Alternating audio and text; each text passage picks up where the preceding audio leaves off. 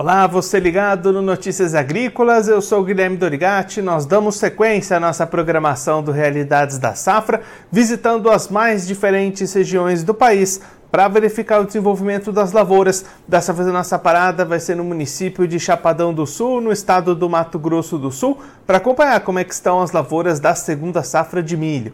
Quem vai conversar com a gente sobre esse assunto é o Lauri Dalbosco, ele que é o diretor-presidente da corretora Dalbosco, já está aqui conosco por vídeo. Então seja muito bem-vindo, seu Lauri, é sempre um prazer tê-lo aqui no Notícias Agrícolas.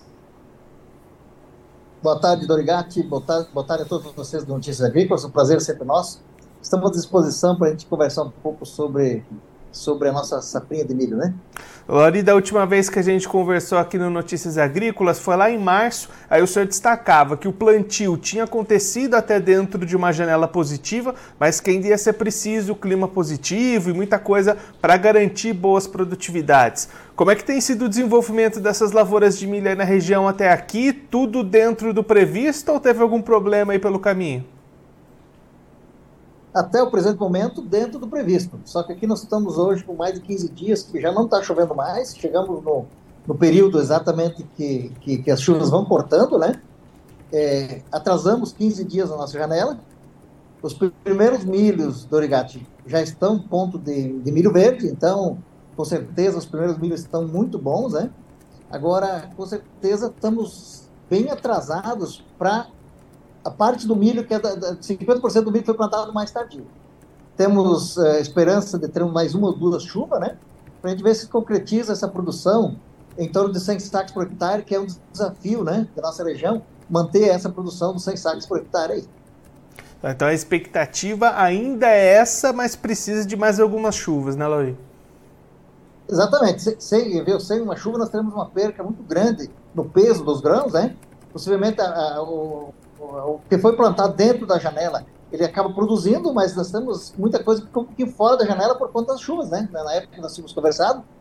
Mas uh, o produtor, assim, ele tem a saga de plantar. Agora vamos torcer que a gente consiga colher o máximo possível para poder fazer frente aos compromissos que estão por aí, porque o faturamento nosso vai diminuir, com certeza, um valor bem significante, né? E temos compromisso feito em reais, e isso uh, nos, nos, nos remete nós temos que colher mais para poder fazer frente a isso, né? Justamente desse lado do mercado, Lauri, como é que está a situação do produtor nesse momento? Os preços caindo, as vendas estão acontecendo, o produtor está segurando, como é que está essa comercialização aí na região? É, na verdade, né, Drogatti, é, como não é diferente nas outras regiões também, possivelmente no Brasil, está é, tá muito atrasada a comercialização. Por quê? Porque é, como atrasou o plantio, o produtor também, não muito tempo atrás, nós tivemos que pagar um achado pesado por conta de contratos feitos e, e, não, não ter conseguido cumprir eles, né? Então o produtor tem um pouquinho de medo, o produtor é resiliente, inclusive, fazer contratos. Esse ano foi mais do que os outros anos, inclusive bastante, é, por várias coisas, né? Eu, eu costumo sempre falar, é, numa gíria que é, é, vizinha, o ano anterior, nós tivemos aquele problema, dois anos atrás, né? Que a gente, principalmente o soja, ele, ele assustou o produtor, mas teve uma fatia de produtores, principalmente os, os maiores, que aí com certeza o cara vai ter uma certa produção, que fez alguma coisa de contrato, já na época de, quando aqui o milho foi a 70 reais, depois 60 reais, 55 reais. Hoje está bastante difícil até para tomar, ter tomador para se fazer contrato de milho. Mas os níveis de exportação estão nivelando também o mercado interno. Eu digo que quem vai cantar a bola vai ser a exportação. E a exportação está buscando o produto. Então, a única coisa da Eurogate que assim, é, o produtor pensa, eu não fiz nada e agora vou fazer pela metade do preço. Com desagem de 40%, 50%, 60%. Ficou essa, ficou essa situação. E uma situação chama a outra. Né? Vem outras situações que não podemos negar, nós vamos ter problemas de, de, de armazenagem muito sérios, né? porque próprio soja aconteceu isso também, ele vai ficando acumulado, a produção está aí, né? Mas, enfim, é, o produtor vai ter que se virando do jeito que a bola chega no pé dele, né? É, tem umas coisas assim que é, não é de hoje que a agricultura vai ter que ir tocando do jeito que, que a coisa vai se desenhando.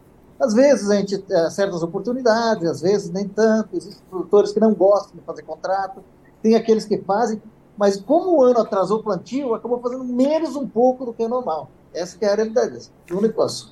E até diante desse cenário, né, Lauri, vai ser muito importante garantir essa produtividade para ajudar a compensar um pouquinho na hora de fechar as contas diante desses preços recuando, né?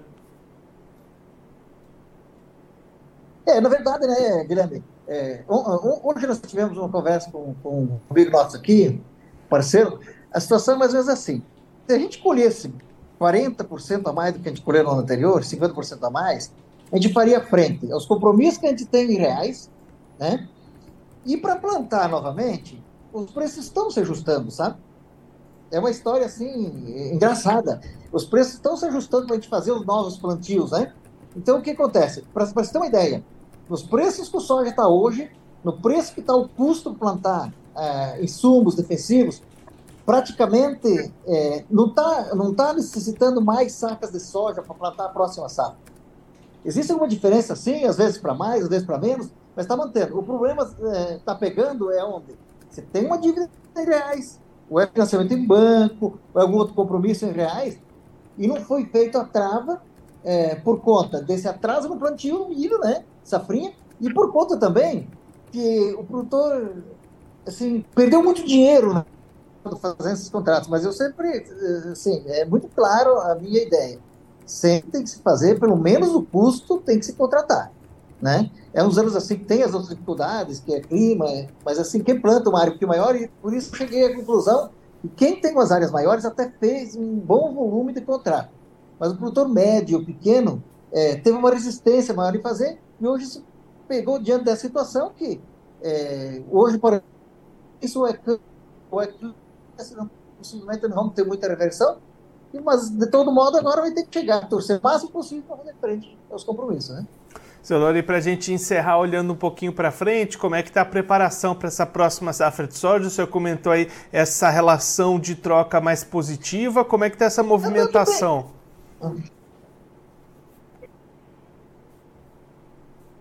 Para o soja, Dorigati, é, não tem muito mudança para a próxima safra. Por quê? Porque quando o soja estava 160, o adubo estava bem mais alto, os químicos estavam bem mais alto. Hoje, as coisas se ajustaram pelos os patamares aqui da nossa região, sempre falo o preço, né? De 120 reais. Então, para plantar a próxima safra de soja, está tendo ainda hoje oportunidades, e boas oportunidades, de, de travar o custo é, sem problema nenhum sem, sem dificuldade, sem perder muito dinheiro. Aí fica a critério de cada um, né?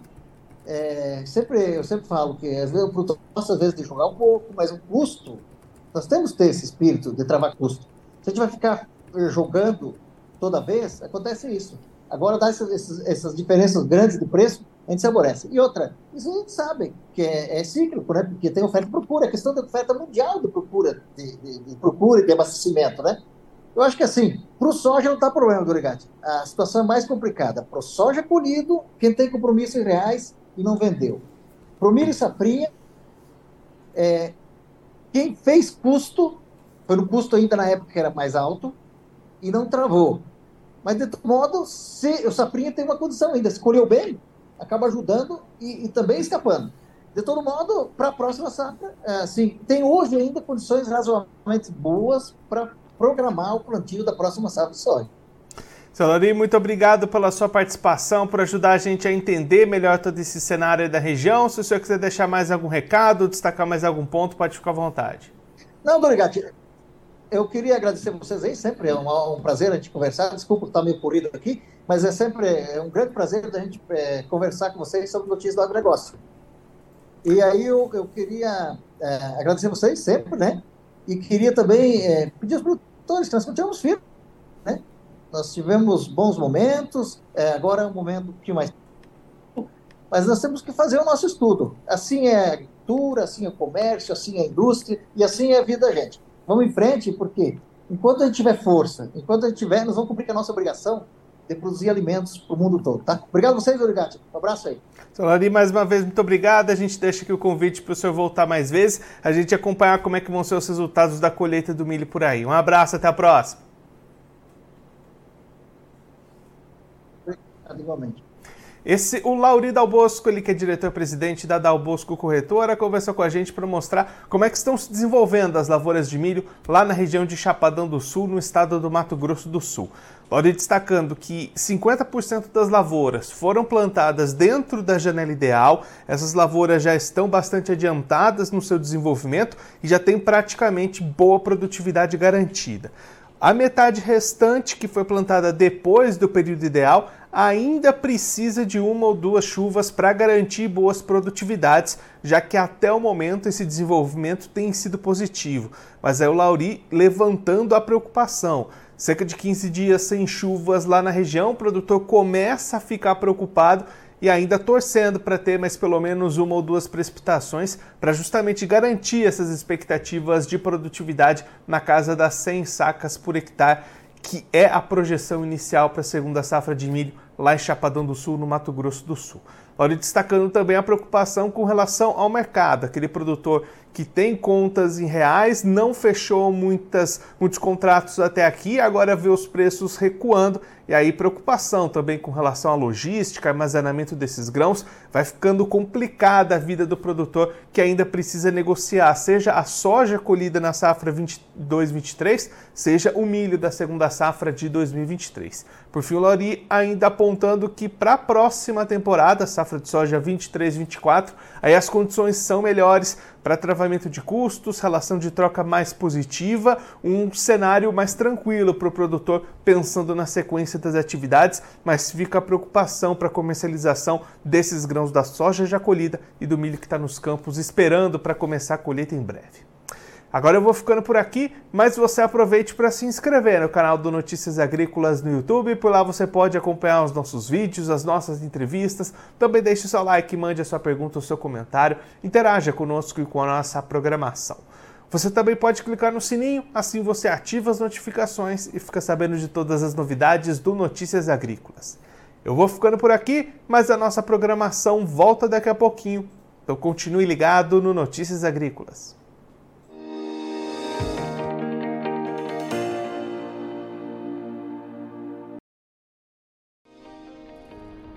Se inscreva em nossas mídias sociais no Facebook Notícias Agrícolas, no Instagram arroba Notícias Agrícolas e no nosso Twitter arroba Notiagre. E para não perder nenhum vídeo, não se esqueça de nos acompanhar no YouTube e na Twitch Notícias Agrícolas Oficial.